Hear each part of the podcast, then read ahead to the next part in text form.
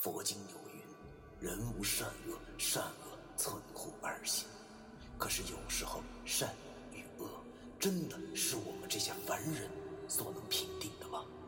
而什么是善与恶？难道就真的没有两全之法了吗？那些被现代社会定义为迷信的事物，他们很多和我们一样，同样有着感情，有家庭。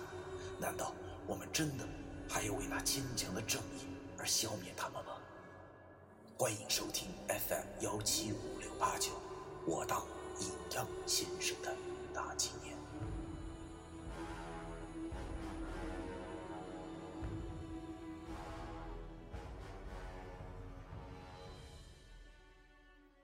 第一百四十六章，天公地道。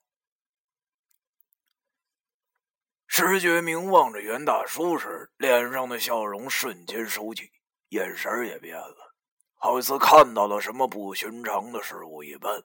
尽管这只是一瞬间的事儿，可是不凑巧，竟然让我察觉到了。石觉明很快就恢复了正常，微笑回到了他脸上。袁大叔笑呵呵的把杯子放在桌上，然后跟我们说：“吃好喝好。”说完后，他便又坐回到袁阿姨的身边。老两口看起了电视，身边的老易正在和张雅欣谈笑风生。我端起酒杯问石元明：“哎，石头，咋了？你以前来过这儿啊？”石元明微笑着对我摇了摇头，然后端起了酒杯和我碰了下杯。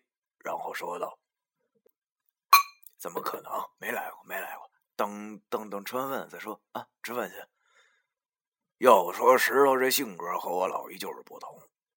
我和老易属于直肠子，有啥说啥。可石头却不一样了，好像心里都能藏事儿的那种类型。直到现在，我和老易两个人的时候，都会谈论这小子。戴个眼镜，蔫坏蔫坏的。老易望着张雅欣。就好像在欣赏裸女图一般，那如狼似虎的眼神充满了饥渴。好在张小新和我们早就熟了，而且说实在的，我看他对老易也是比较有好感的，最起码啊是觉着老易这人挺有意思，挺能侃的。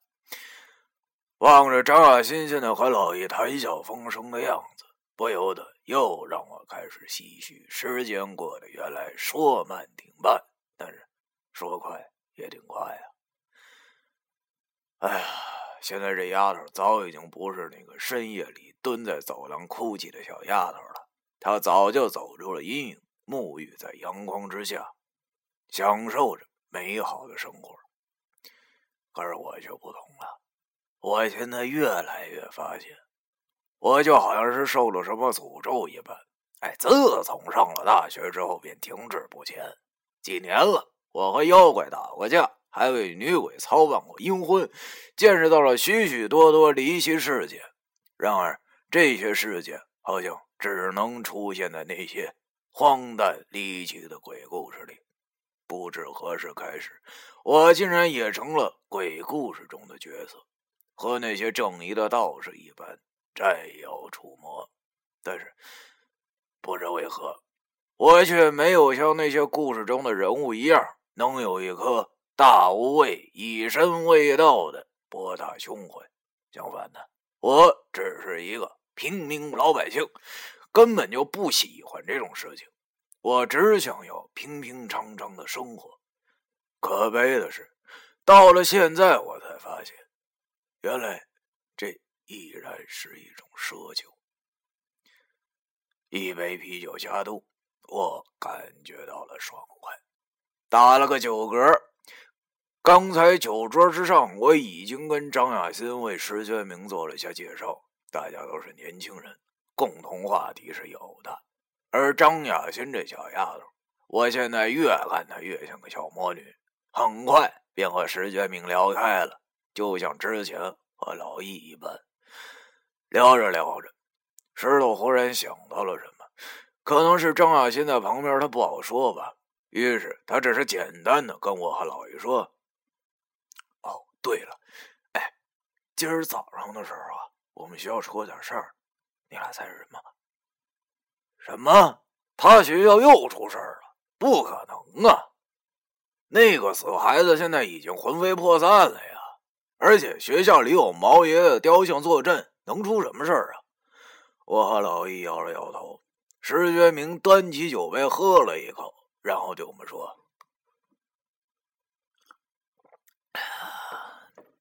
大二的学生高过天死了。听他这么一说，我和老爷都一愣。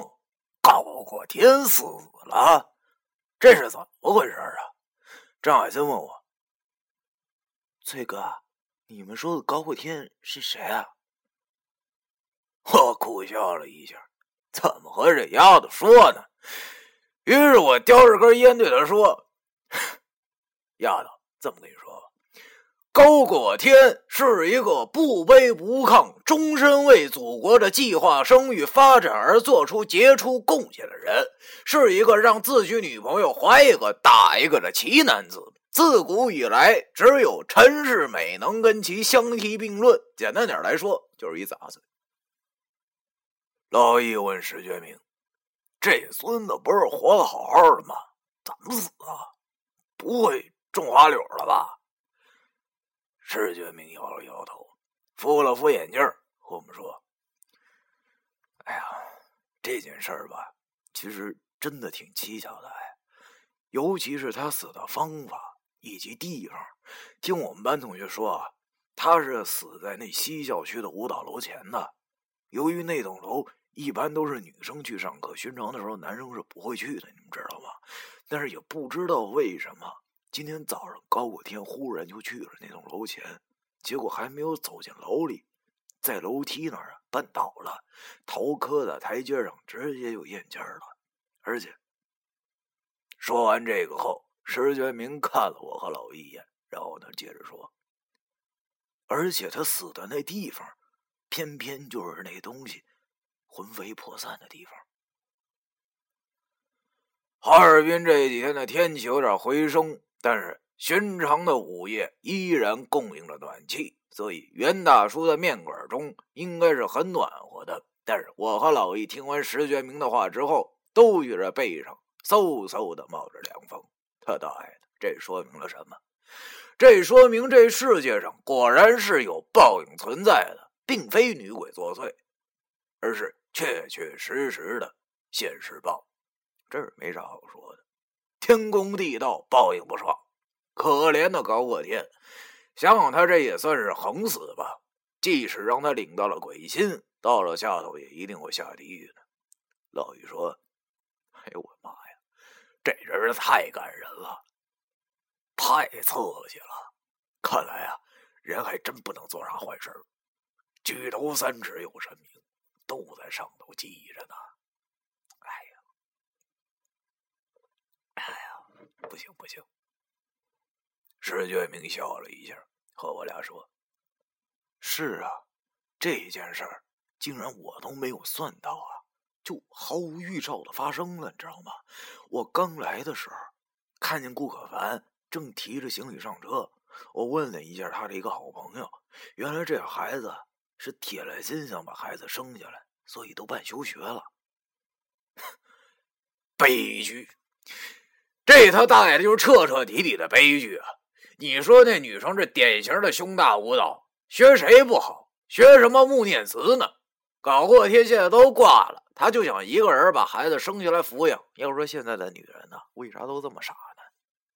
可是后来又一想，其实这样也对，毕竟鲜花是无罪的，小孩是无辜的，与其打掉这孩子，多加一条罪孽。还不如生下来，娘俩相依为命，也算是功德一件了。天公地道，确实是这样。这也许是最好的结局了吧？也挺好，该受报应的都受了报应，老天爷是公平的。想到了这儿，我又苦笑了。老天爷，你真的是公平的吗？算了，反正这事儿都过去了。我还是好好哭我们仨的祖坟吧，别去哭那什么乱坟岗的了。眼下最重要的一条，便是让那个让我和老一想到恶心的跑路女鬼然后就是七宝白玉轮。好像现在我的脑海的脉络里已经越来越清晰，只有这两件事了。把这两件事解决后，哥们儿我就可以恢复自由之身，然后回龙江落叶归根，过我那梦寐以求的小生活了。心情大好，便多喝了点酒。老于这个没出息的，竟然让张小新给灌吐了，害得我还得跑到卫生间给他灌指甲水。哎呀！老易清醒了以后，我们见天色不早了，便起身准备告辞。我把钱给袁大叔后，和他说：“袁大叔，我们走了，以后有时间再来看您啊。”袁大叔笑呵呵的望了我，点了点头，然后又看了看我身后的三个人，他的眼神还是那么的明亮有神。走出了面馆，我先拦了辆出租车，让张亚新先离开。然后我们仨便在街上溜达着。我突然想到，刚才石觉明好像欲言又止的模样，于是舔了下我那小指甲，然后问他：“哎，对了，石头，你你刚饭桌上想说什么来着？说吧。”石觉明好像已经要料到我要问他似的，于是他望着我和老易，然后对我俩说：“其实也没什么，我刚才就是看那面馆的老板啊，有点不对劲儿。”啥？他看袁大叔不对劲儿，这话什么意思？于是我就问他：“哪儿不对劲儿？什么不对劲儿啊？到底怎么回事？你就快说吧。”石建明点了点头，对我说：“其实也没什么，你知道的，我学的是三清卜算，卜算之中恰巧就有相人定面之法，所以我一闻看人就能知道此人的性格大概。刚才我看那面馆老板的时候。”发现他的眼睛竟然是极少见的关中流灵眼。这里解释一下，卜算之术中确实有观人之法。正所谓面由心生，人的五官在某种程度上来说也决定了一个人的命运。当然了，这并非是无稽之谈。正所谓面相相关眼。否则难上难。眼睛是最能表达一个人喜怒哀乐和心中所想，所以自古以来那些有名的方士们，只要是看一眼别人的眼睛，大概就能把这个人的性格猜个八九不离十。其实面相之术，我在文殊的殿中看书时就曾经翻到过。但是这东西实在是太费脑子，所以我就没细研究。我只知道观眼必须眼型、眼神坚固，才能获得正确的论断。眼睛需黑白分明，要有神。最忌讳的是两目无神、黑白不分、目赤金黄、目露死白的人。古时名家袁天罡。有相眼无法，颇具参考价值，只是我不懂而已。当然了，那些寻常的面相之术，又怎么能跟正宗的秘法三经书相提并论呢？我相信石觉明的面相之法，绝对要比那些流传在外的土法要强上许多。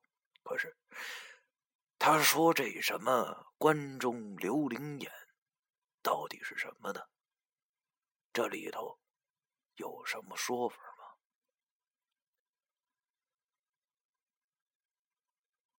第一百四十六章，完。